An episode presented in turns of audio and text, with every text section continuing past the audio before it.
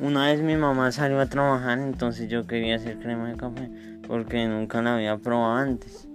Le eché leche y entonces la probé con mi, junto con mi hermano.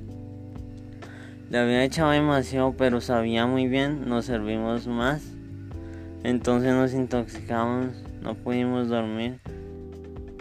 Estábamos bien mareados. Lo que aprendí es que todo se va a hacer mensuradamente y la próxima vez que pruebe esa crema de café va a ser en menores cantidades.